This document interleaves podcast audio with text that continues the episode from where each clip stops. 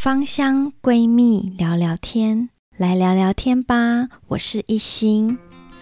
我跟佑文呢，两个人都非常的热爱芳香疗法。那我们在学习的过程中，都有蛮多的心得，喜欢跟别人分享，因此才有这个频道的诞生。期待在探索芳香生活的路上，能够与你一起走过。那目前每周四我们都会上架新的节目，邀请你追踪这个频道，跟我们一起更认识精油。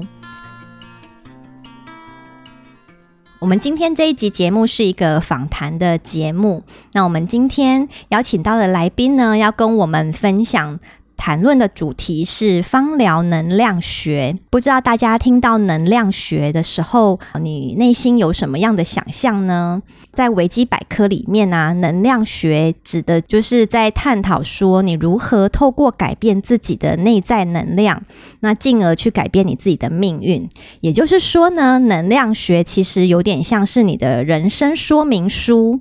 让你真正的掌握自己人生的主导权。其实我们在生活中啊，虽然能量看不到，但事实上其实它是无所不在的。比如说像是植物啊，植物它吸收到阳光的能量，那它就可以慢慢的长成一个完整的大树，或者是一个完整的植物。包括人的成长也是，你看像小朋友呱呱坠地的时候，还差不多五十公分左右，随着时间的增长，其实他们就是慢慢的。变成变成一个再也回不去肚子里的小朋友，所以其实呃，我想让这些东西慢慢长大的过程，其实就是他们吸收到他们该有的能量。那我们今天邀请到的芳疗师叫做辛西亚老师，他原本呢是药师的背景。因为特殊的原因，他接触到了芳疗。那等一下也会邀请他来跟我们聊聊，他是怎么样遇到芳香疗法。不过呢，一开始我们可以先来聊聊能量学的部分。那我们欢迎新西亚老师。那个，谢谢一心老师的邀请。新西亚老师可以跟我们聊聊，像你对芳疗的能量学比较有研究，对不对？嗯，那你能跟我们聊聊说，在你眼中的芳疗要怎么样跟能量结合呢？那像刚刚一心一开始提到能量学这个部分，那你提了两个部分。一个举例是植物，嗯，植物的生长过程当中，它可能在它不同的生长的气候，或者是不同的生长环境当中，它会长出不一样的特质。嗯，那我在上中医食疗课的时候，嗯，有听到老师提出一个很有趣的观点。嗯，他说，植物其实在这个物质界当中，嗯，其实没有真正的颜色存在。哦，植物它会长成什么样的颜色？色就从一开始，他决定要让自己有什么样的成分，嗯、然后有什么样的作用，嗯嗯、他就会选择他要生长成什么样的颜色。嗯、所以中医很讲颜色对应到哪一个部位，或者是它的功效，这是首先的分类。嗯，在我的理解当中，我就觉得这就是一个植物的能量，嗯、因为你在一开始决定的时候，你就想要去怎么样的支持对方。嗯然后再来呢，你可以对于周遭的整个生态界带来什么样的改变？嗯嗯，那这个也是会影响能量的部分。嗯嗯，所以就两个部分，可能功效啊，然后作用啊，或者是你对周围的不管是人事物，或是整个环境，你可以带来什么样的影响？嗯哼，那就会可以直很直接的去影响到这个植物它的能量会是什么样子。嗯哼，我会比较用一个简单的方式来解释能量。这件事情，嗯，那能量可能就是一个人的气质或是特质，嗯，这个是我们比较好理解的部分，嗯，就像是我们常常会讲，我们靠近一个能量很充沛、很饱满的人，嗯，我们就不自觉会受到他的影响，嗯，在他的旁边，我们也会觉得精神好像被提振起来了，嗯，这个可能就是他身上的一个特质或者是一个气质，他是不需要透过我跟他有交谈，或者是我跟他有互动。嗯，那我在他身边就可以感受出来他散发出来的能量。嗯，那植物也是一样，有时候我们看着一个植物，那我们会感受到它好像有很很漂亮的感觉，嗯，或者是它会有一个让我觉得很温暖的感觉，嗯，或者是很温柔的感觉，嗯，那这所有的感觉，其实我们都可以把它概括在能量里面，嗯，就是不需要透过言语或是互动，然后就震动出来的一种细微的，我们看不见的，但是就在空气当中弥漫着的，然后可以相互影响的一个震动也好，嗯，或者是我们讲我们看不见的分子也好，粒子也好，嗯，那它都是存在的，嗯哼，那所以新西亚老师提到的能量啊，你是可以感受到的吗？嗯，比如说我可能跟我没有见过面之前，那你看到影像中的我，就是是怎么样的感觉？其实每一个人与生俱来都有这样的能力，只是我们很习惯会用的大脑去。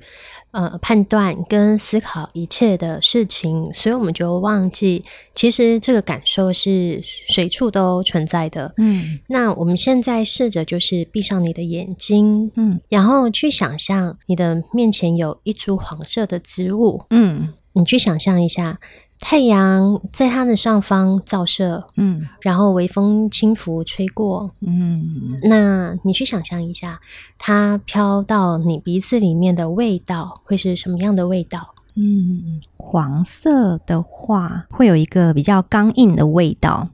那你再想象一下，它现在长出脚出来，然后走到你的面前，嗯，会跟你说话，嗯，那你想象一下，它跟你说什么？说嗨，你好，谢谢你看到了这么开心的我，我希望为你带来一个很美好的一天的心情。这个就是所谓的能量。嗯哼，你在画面当中，你可以感受得到什么？嗯，然后这就是你心里的一个感受。嗯、这就是呃，我们。可能透过植物，或者是透过我们还没有见面，嗯、但是我透过想象或是感受，我可以在你身上感觉到的这一些，其实就是你给我带来的能量。嗯，那比如说我在还没有跟你见面之前，我会觉得你是一个很可以稳定人心，然后你身上有一个很宁静跟嗯稳定的能量。嗯，那我在今天再见到你的时候，又在跟确定这个感觉。嗯，那这个就是你身上的特。特质，然后你身上散发出来的能量，那我们很多人可能会提出质疑，就会觉得这是不是我头脑的想象？嗯，好，那我们要讲，嗯，能量这件事情其实是很个人的，嗯，就像食物一样，嗯。嗯，我们同样喝一碗汤，它可以带给你身体什么样的支持？有些人会觉得很暖和，嗯，但有些人会觉得很胀，嗯，那这是很不一样的结果，嗯，那能量也是，嗯，它会有你。的自身的经验，从小到大，你储存在记忆里面的那一些翻开来之后，综合起来，你对这个人的感觉是什么？嗯，那就是他带给你的能量。所以，能量这件事情一直都不是我告诉你说，嗯，呃，这碗汤喝下去，你就会觉得全身很暖和，然后你就会跟着我的话语啊，有这个感受。嗯，所以你完全不用去害怕说，这是不是我大脑想象出来的结果？嗯，因为这是依照你个人的的经验去产生出来的。脱离不了他要带给你的影响，嗯，所以依照你个人，他可以给你的支持跟给你的感受，嗯，这就是他对你这个人而言专属的一个能量，嗯，所以新西亚老师讲的这个能量的部分，其实就是每个人内心真实感受到的东西，是吗？是的，哦，了解。那新西亚老师可以跟我们聊一下，说，诶，像这样子的能量要怎么样跟芳疗来结合呢？好，刚刚我们有很大一个。比重都是在讨论植物，那精油它就是植物的一个产物，嗯，所以我们看到一朵花，我们会觉得它带给我们很温柔的感觉，嗯，相对的，它把它做成精油之后，嗯，我们也可以透过这个香香的，然后。嗯，擦在身上，我们会感受到很愉悦的这个精油，感受到它要带给我们的支持跟能量。嗯，所以说植物的香气也是代表植物的能量吗？嗯，是的。我们从所有的感官都还没有开始发展之前，嗯，人类最开始会有的感官就是嗅觉。嗯哼，因为它是生物最本能的一个防御机制。嗯哼，它不需要透过其他我们看得到或者是摸。得到的感官，它就可以去提醒我们前方发生了什么事情。嗯，那我们在我们手中的这个一瓶一瓶的精油啊，我们是要怎么样去感受到它这个植物的能量呢？嗯，我们首先拿到一瓶精油，打开它的盖子，嗯，很直观的就可以先接触到它的香气，嗯，每一个香气里面都是一个化学分子，嗯嗯。那当它跟我们的嗅觉接受体结合的时候，在我们的大脑会产生一些不同的效应，嗯，那这个就是它以科学的方式可以去带给我们的能量影响。嗯嗯，另外一个部分就是个人的经验的部分，比方说我小时候看过的植物，然后在看到这个植物的时候，会跟什么样的情绪连接在一起？嗯，那这是第二个部分，就是我们头脑意识开始会去检测它会带给我们什么样的情绪。嗯，那第三个部分呢，就是很单纯讲能量的部分。嗯，那我们在打开一瓶精油的时候，在你都还没有去思考。还没来得及思考的时候，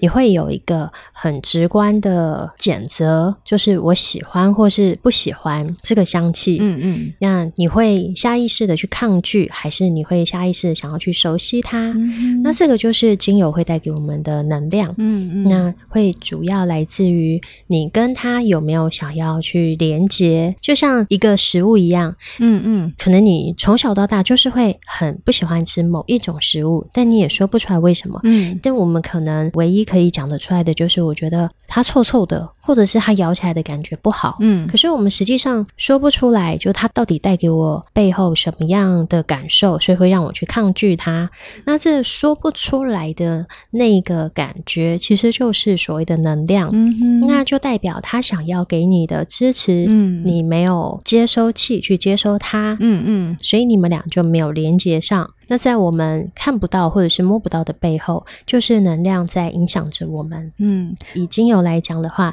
很直接就是香气。嗯，那像刚刚新西亚老师你有说，如果今天闻到一支精油，那我不喜欢它的话，我可能就会内心会有一点抗拒，甚至就把它关起来。那这样子，我要怎么样再打开自己的心，去更认识这一支精油呢？在我们在学习精油能量学的时候，会有一个最初步的分类。嗯，比方说，我们会从植物的萃取部位，然后我们人类就是粗粗的帮它分类。比方说，花朵类的精油，那因为它的采集过程需要备受呵护的，嗯，然后它的栽种过程当中也需要去小心，因为它身上的香气，那很容易就会吸引一些虫子啊，或者是侵害。嗯，那它都。在在显示它是非常需要被呵护的。嗯，那我们在他身上可以感受到能量，就是我们想象他是一个人好了。嗯，一个人他从小到大生长的过程当中都是备受呵护的。嗯，那我在看到这个人的时候，嗯，我也会特别的知道要尊重他，然后不能很粗暴的去对待他，跟他相处。嗯嗯嗯。嗯所以呢，精油也是这样，你很直接的会在他身上感受到他从小就被呵护长大的那个感觉。嗯，所以用在我们身上，擦在我们身上，当它融进我们皮肤跟我们身体里的那一刻开始，嗯嗯，我们就会觉得我们是需要去呵护自己的。哦，就像我们平常很喜欢花类的精油，但是我们其实也是很小心的使用它。以相反的例子来讲，就是像一些药草的精油，我们反而就是很卖力的使用它，而我们也会快速的希望这一支精油带给我们的疗愈的作用，就是药草类的这一类的精油。新西亚老师可以跟我们介绍说，如果我今天呢对一支精油的能量其实感受还没有那么深的话，我们平常应该要怎么样去练习会比较好？好的，我们一定在学习精油的过程当中，我们一定都有听到我们要训练我们对香气的敏锐度这件事。那这件事情不见得一定是要拿到精油开始才来练习这件事。嗯，对于生活上面各种充斥的味道，我们都可以去提升我们的敏锐度跟感受性。嗯，比方说，当我要吃一餐饭的时候，嗯嗯，那你就可以看为什么我会特别想要去吃白饭，但我今天不想要吃面。嗯。你闻到饭的时候，你身上的感觉是什么？嗯，那你想象面在你脑海里面出现的时候，嗯，那因为我们吃进去最直接接受的就是胃，那你感受一下你胃的感觉是什么？嗯，那你的唾液有没有在分泌？这些都直接会告诉你一个结果就是你想要或不想要。嗯嗯。那练习久了之后呢，当你走到一个精油的门市里面，拿起一瓶精油来，嗯、那你打开来闻的时候，你就可以很直接的跟你的身体连接在一起。你会知道你是抗拒的，还是敞开来要去准备好接受它的。嗯哼。那这个就是一个很直观的选择方法。嗯，所以我们不见得一定要拿到精油才可以练习这件事情。我们可以把感官放大到我们日常生活都会接触到的香气。嗯哼，比方说每一个人都一定会进到厕所的时候，我们就会不想在里面停留太久的时间。嗯哼，那进到睡觉的睡房的时候，嗯，那你一定就希望你可以是舒舒服服的，不会是热热闹闹的味道在里面。嗯。那这一些其实就是跟我们会产生出来的一个，不管是心情上的，或者是我们呃跟内分泌相关的，不管是生理上的、心情上的，嗯、呃，这一些变动都会有关系。嗯嗯嗯。所以呢。你可以先把你自己的感觉提升起来，觉知觉察多一点。你希望在你的身上去得到什么样的反馈？希望得到什么样的支持？嗯嗯，然后再去寻找你想要什么样的精油。嗯、那你拿到这支精油的时候，它可不可以给你相对应的？产生的这个结果是不是你想要的？嗯，那它就可以先让你去练习，你跟精油互动之后的结果是什么？嗯嗯嗯。然后再来，我们才可以增加多一点进来。嗯嗯，你你再去买一支新的你没有开封过的精油，嗯嗯嗯，然后我们要去练习去感受它的时候，因为你已经加强了你的感受性了。嗯，你已经会有放很多感觉，不是只有喜欢跟不喜欢，你可能还会有多了一些温柔感，嗯，或者是多了一些疗愈感，或是多了一些。轻松，然后与活泼，或者是热腾腾的，嗯嗯、呃，那些感觉放在里面。那当你的感受多了起来，嗯嗯，那你在接触能量这件事情、香气这件事情的时候，你才会有够多的感受去跟它做连接。嗯嗯，闭上眼睛，你想象柠檬，你会开始先觉得你的嘴巴酸酸的，然后会唾液多分泌的感觉。嗯，那再多一点感受，就是你从刚刚增加的二十个感受里面去挑一个你觉得跟它最接近的感觉。嗯嗯，比方说你可能会觉得很轻松啊，嗯、然后很多热闹的气氛在里面，所以你闭上眼睛之后，你就会看到一个可能是过年过节大家聚在一起，嗯、然后吃饭聊天，很轻松、很热闹的感觉。嗯嗯嗯。那这个就是你可以去训练你怎么样把感受或者是画面跟精油连接在一起，嗯，进而你再去感受它的能量。嗯，那能量你可能就会觉得，诶，那这个热闹的背后，嗯，那我觉得。它给我带来的能量，就是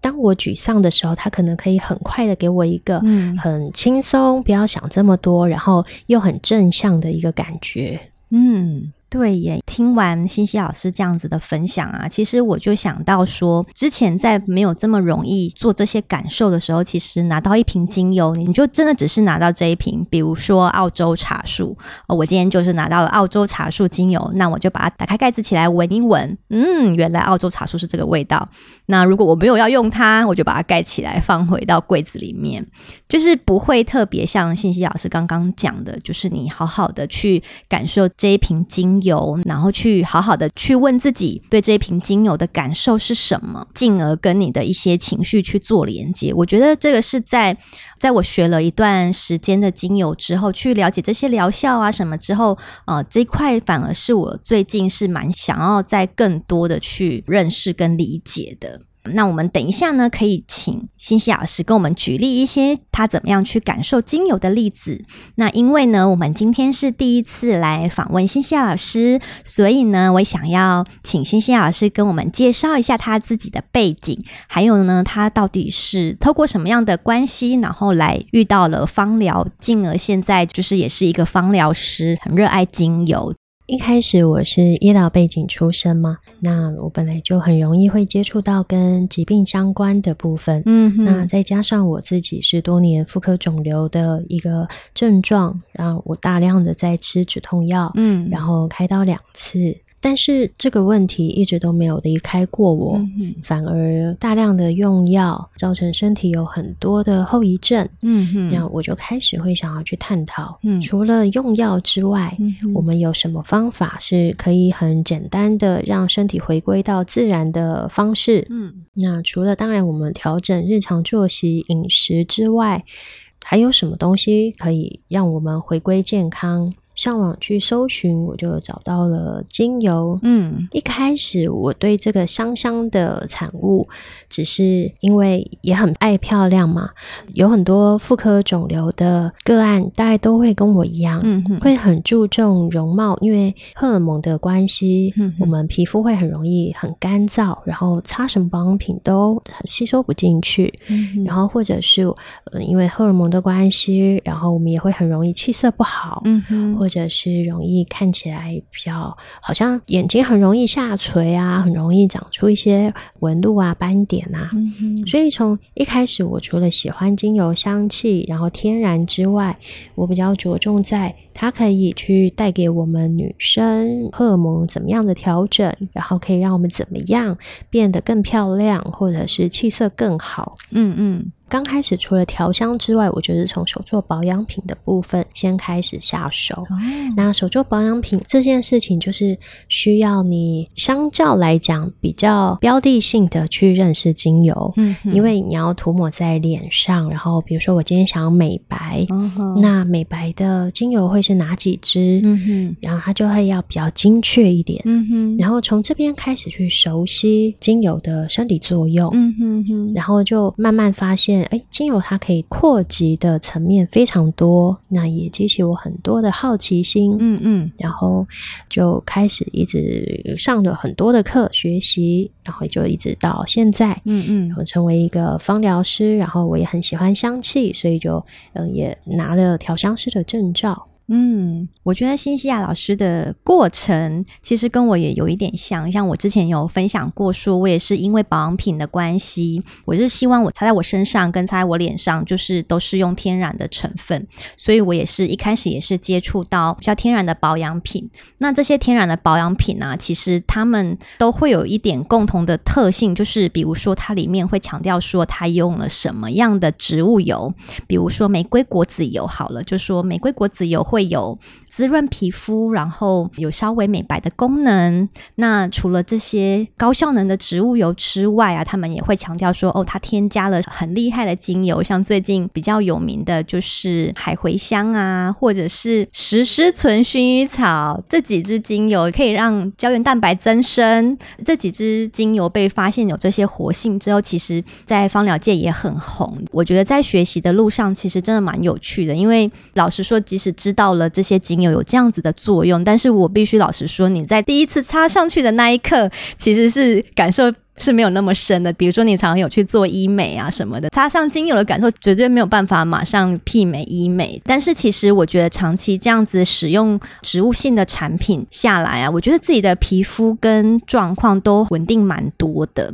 所以会发现很多芳疗师自己的皮肤状况都是非常好的，即使没有上妆，你都可以从他的皮肤感觉出来一股光亮的感觉。对，发亮就是会有一个发亮的感觉，你可以感觉得出来，它虽然有一点年纪，但是可以从它的皮肤看到说它的纹路啊是比较细致的。呃，我觉得我之前像在很年轻的时候，因为很爱漂亮嘛，然后就是擦了大量的保养品的时候，其实皮肤是我觉得有一点灰灰的。我觉得好像就很多层东西叠上去，然后那个灰灰的感觉。但是现在的真的就是皮肤色，然后会带一点透亮的感觉，而且会很明显的感觉到，如果你擦的是专柜的保养品，嗯，一段时间你没有擦的时候，你就好像萎缩枯萎了一样，嗯哼。但是你用这些天然的东西，它是让你恢复到你皮肤原本就有的一个饱满的状态，嗯嗯。你一段时间没有擦，你会发现你的皮肤不会是退步的，嗯嗯嗯。嗯，对，没错。诶，那新西老师，你刚刚你有提到说你喜欢手做保养品嘛？那你能不能跟我们分享说，呃，你手做保养品都怎么样使用在你自己的身上，或者是你都怎么调配哪些产品？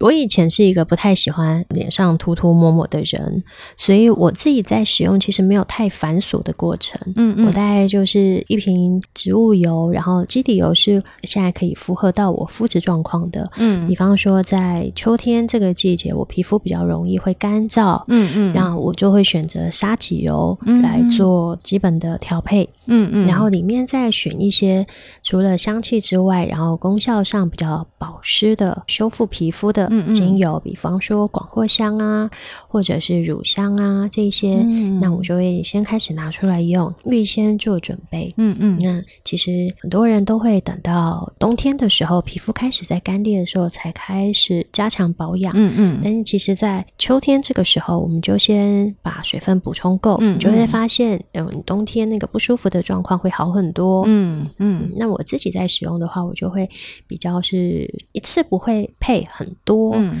我大概就是十 ml 十 ml 小小瓶的在使用，嗯嗯，因为学芳疗的人都会很贪心，嗯嗯，就会想要这一瓶也可以保湿，然后这一瓶也可以美白，然后这一瓶也可以除皱，你就会希望什么都加在同一瓶，没错。但是我们自己在学精油的时候，又知道说我们要抓在那个安全剂量里面，所以小小十 ml 一瓶，你就不能超过十滴，那你怎么有办法把所有的功效都聚集在里面？所以你就配的石墨，可能这一瓶我就比较专注在美白，嗯嗯，然后下一瓶我就希望它可以呃除皱，然后让皮肤紧致一点，嗯嗯，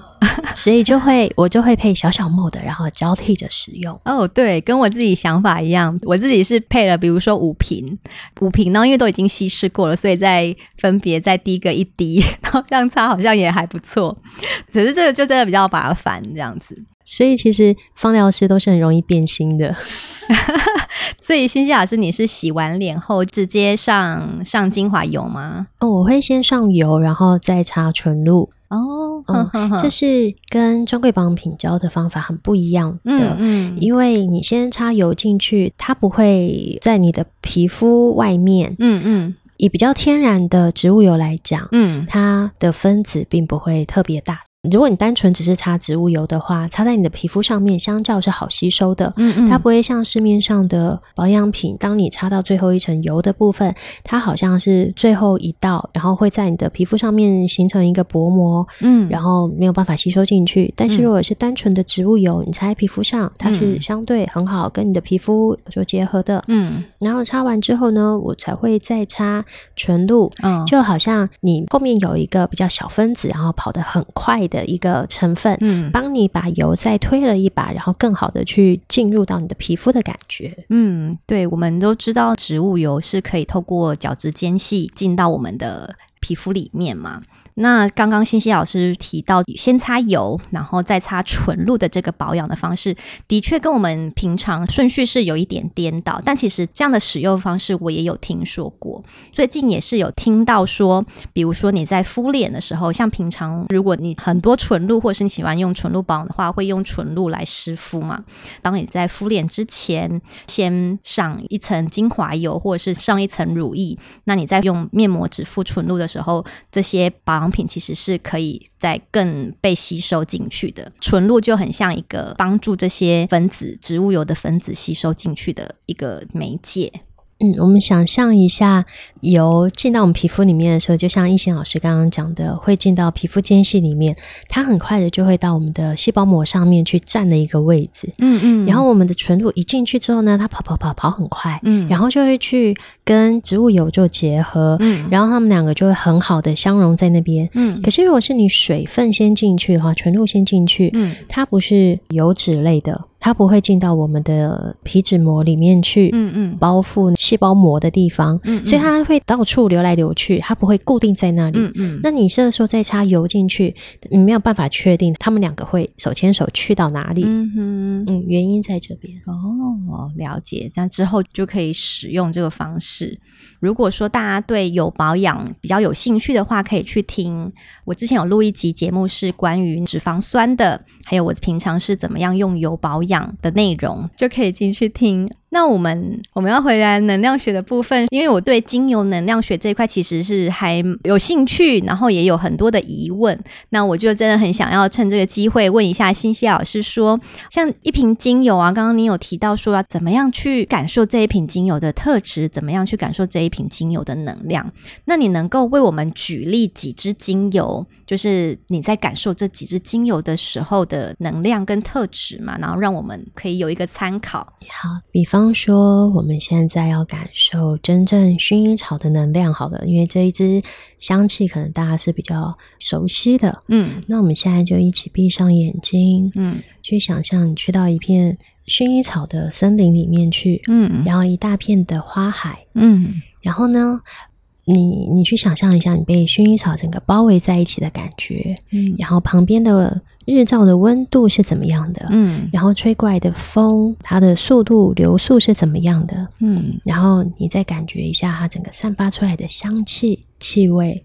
进到你的身体里面，跟你的鼻子做嗅觉接受体做结合的时候是什么样的感觉？嗯，然后这是第一步的感受。嗯，你可能会闻到。什么样的香气，然后我们把它转换成文字，比如说你可能会觉得柔柔的，嗯，然后不会是很强烈的日照，嗯，你可能会觉得是很温柔，可能是下午三四点的那种温度，嗯，所以这整个画面就会构成了这个精油带给你的能量，嗯嗯，就是一个柔和。和煦的风吹来，然后你可能躺在里面是没有负担的，嗯，嗯，然后它因为生长得很绵密，所以它会把你承接的很好，嗯，可能你就是放开手，然后躺下去，你都不会觉得你自己有危险，嗯，因为这个泥土可能也是松松软软的，嗯，没有呃尖锐的石头在里面，嗯，嗯，所以你会发现它整个要带给你的能量就是软软的，嗯，然后。完全的去承接你的，嗯，